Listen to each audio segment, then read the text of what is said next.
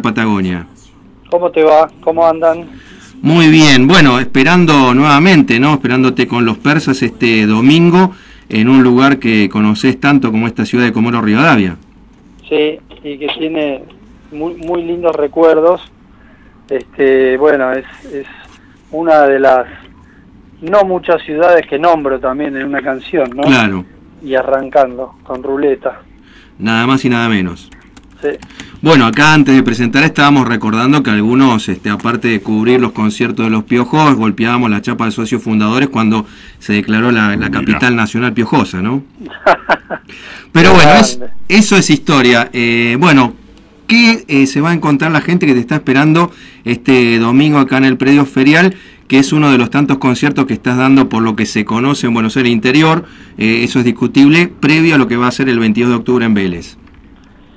Y estamos tocando, como siempre, temas de, de todas las épocas, eh, sumando algunos. Hicimos en la pandemia eh, un disco acústico que tiene un tema nuevo y con reversiones.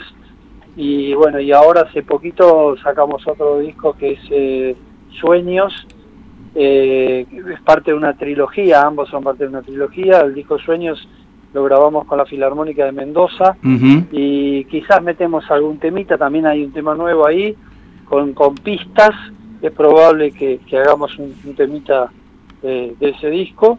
Y después, bueno, viejos temas, nuevos temas, o sea, de- un poco de todo, un show de rock arriba, bien arriba, con, con, con canciones también, ¿no? Así que este, pasarla bien como, como siempre. Eh, Ciro, eh, por algunas cosas que estás eh, indicando, eh, lo primero que hay que decir, ojalá que la pandemia no, no la hayamos tenido que eh, sufrir y seguir padeciendo hoy en día, aunque estamos más calmos, Eh, pero eh, hiciste muchas cosas en la pandemia. ¿Cómo le encontraste esa vuelta al asunto?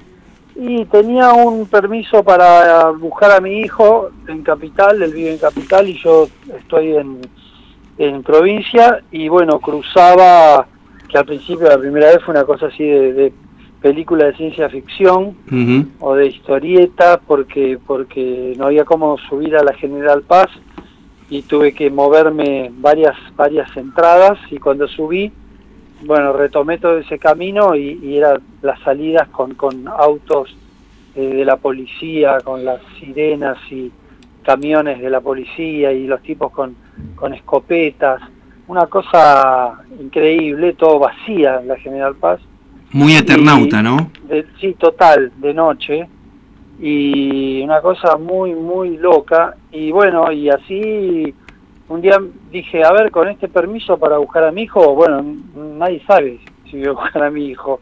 Entonces lo usaba para, para irme también a lo de El Violero, que, que vive en, en pleno Palermo, tiene una pizzería enfrente, pero como estaba todo cerrado era un silencio total, entonces en la casa de él, él se había armado un estudio y así fuimos grabando eh, el disco Guerras, que es eh, el primero que sale, que está en Spotify, y mm, tiempo después, bueno, eh, habíamos, antes, justo antes de la pandemia, la última fecha fue un show en Mendoza con, con la Filarmónica, que me venían proponiendo hacer, y a mí me daba me daba que no no no iba a quedar bien con una filarmónica mis canciones qué sé yo pero realmente hicieron un gran trabajo eh, dos arregladores y sí quedaron muy bien.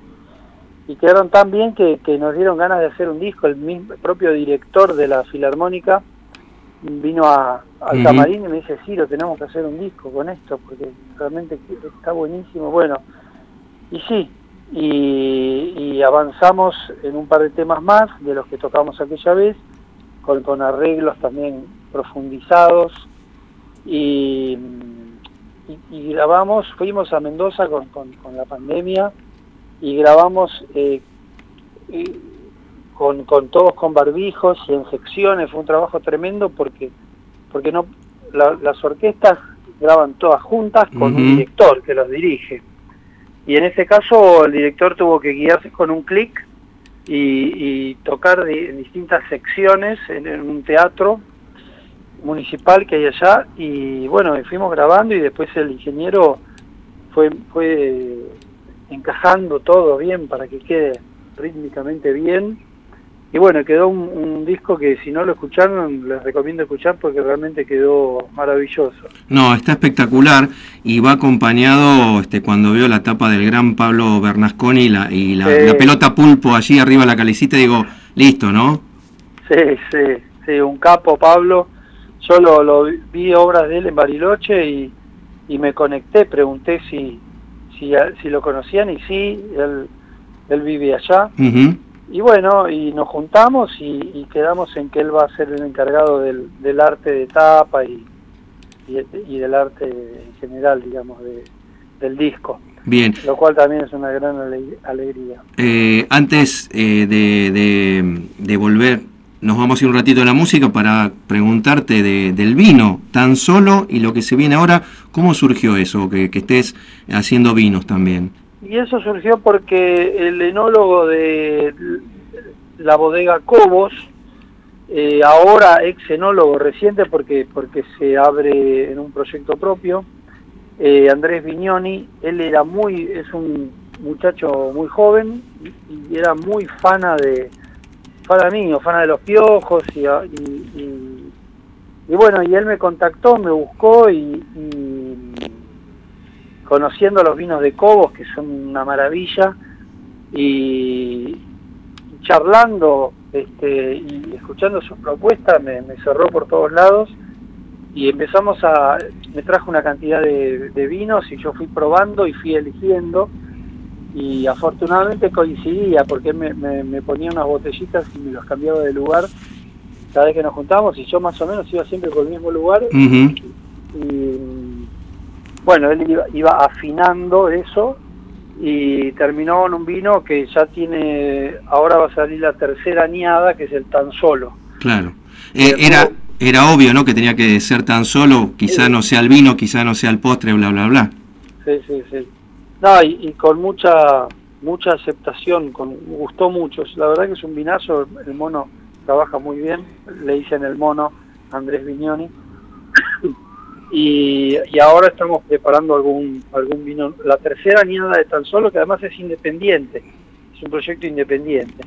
Este, arrancamos con poquitos y vamos vamos creciendo porque se agota y, y ahora este, estamos preparando algún, algún otro vino eh, Ciro, eh, volvemos a la música agradeciéndote por este contacto con LU4. Bueno, obviamente falta mucho, no es de ansiosos que somos, sino eh, para, para, contar a la gente todo lo que se viene, ¿no? No solamente esta gira nacional, el show en, Vélez, sino que vas a estar girando por, por España, Israel y vas a estar previo en un show especial del Mundial. ¿Cómo es eso?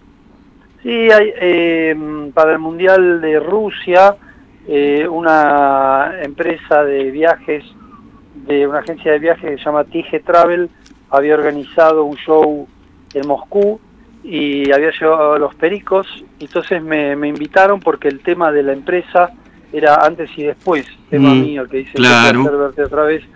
Y entonces eh, fui como invitado a hacer ese tema y otro con los pericos, de los pericos, y eh, bueno, le, copó toda la onda al, dueño de la empresa, nos hicimos amigos, qué sé yo, y ahora me, nos invitó a Sirio y los persas a hacer eso mismo en, en Qatar. Y bueno, tocar para los, los hinchas argentinos. Y sí, bueno, por primera vez tocar en Israel, que tampoco conozco. Y mm, capaz sale un show también en Dubái. Eh, y mm, no sé, todo muy exótico. La verdad que yo creo que va a estar bueno para conocer, ver un par de partidos seguramente del Mundial Argentina. Y bueno, agradecido. Y, mm, y después también acá hay, hay fechas en, por, por, hay más fechas, hay Corrientes, Entre Ríos, eh, Córdoba, San, eh, San Luis, Mendoza, hay, hay, hay, hay unas cuantas fechas, por suerte. Eh, eh, Andrés, Ciro Andrés eh, Martínez, en contacto con LU4, preparando todo para lo que va a ser este gran concierto aquí en Comoro Rivadavia, dentro de esta gira nacional e internacional que está emprendiendo con Cira, Ciro y los persas. Siempre, mientras estaba hablando, me va resonando la letra de antes y después que para mí marcó algunas cuestiones, en este caso personal, pero también de estado de situación del país, ¿no? ¿Cómo estás viendo todo lo que está pasando post pandemia, más allá del trabajo, de las ganas? ¿Cómo estás viendo el ánimo que, hay en el, en el país? Eh, una preguntita así nomás, ¿no? Para cerrar, tranqui. Para cerrar, tranqui, sí. Voy a almorzar. Eh, a ver, por el por un lado, post pandemia, vamos a decir post pandemia, a nivel lo mío, lo, lo que he hecho, creo, salidas, eh, la gente explota, está, está más arriba que nunca, es muy caliente, los shows son más calientes que nunca porque se, retroalimenta la energía porque nos tiran mucha energía a la gente y nosotros vamos más al palo todavía y, es una fiesta eh, eh, más, más fuerte que nunca. O sea, la gente necesita necesita eh, sacarse encima todo, toda esa angustia que pasó y, y a la vez hay una, una, al ser un país con tanta incertidumbre, creo que, que, que como que la gente valora más los momentos que vive y en particular los momentos de alegría. Eh, y como se hace difícil el, el ahorrar y, el, y el proyectar, se vive más el momento. Así que eso hace que los shows en particular sean, sean muy, muy calientes. Eh, llevando un poco a un extremo, aparece un poco esas fiestas en Berlín en la Segunda Guerra Mundial con los, con los rusos a, a 50 kilómetros, ¿no? O sea, esa, esa, ese, ese, digo, ese deseo de, de, de, olvidar lo que pasa afuera o, como dice el eh, verano del 90. Claro, claro, de ahí viene la pregunta, ¿no? lo, quiero ver que eh, lo, mal que se vive, lo bien que se está. eh, disfrutar, o, o como Ali, ¿no? Eh, que, dice también, porque allá afuera te espera el país. Mm. Eh, realmente, eh, digamos, en sentido positivo u optimista, yo creo que lo, único optimista a largo plazo es, es el cansancio creciente de la gente a ser estafada, a ser eh, usada, a ser eh, explotada y, y, y, y, lo vacío de las, las promesas, ¿no? Las promesas que no se cumplen, el, la falta de, idoneidad de los políticos, en una palabra, ¿no? Eh, digamos, veo, veo un cansancio de la gente mayor, una falta de... se acaba la paciencia, tanto para un lado como para el otro de la grieta. Eh, o sea, una vez a mí me invitó Maradona al palco en la cancha de Boca y ahí vi que estaban todos juntos. Eh, uno puede estar de un lado de la grieta o de otro lado de la grieta, pero cuando va al palco en la cancha de Boca, mm.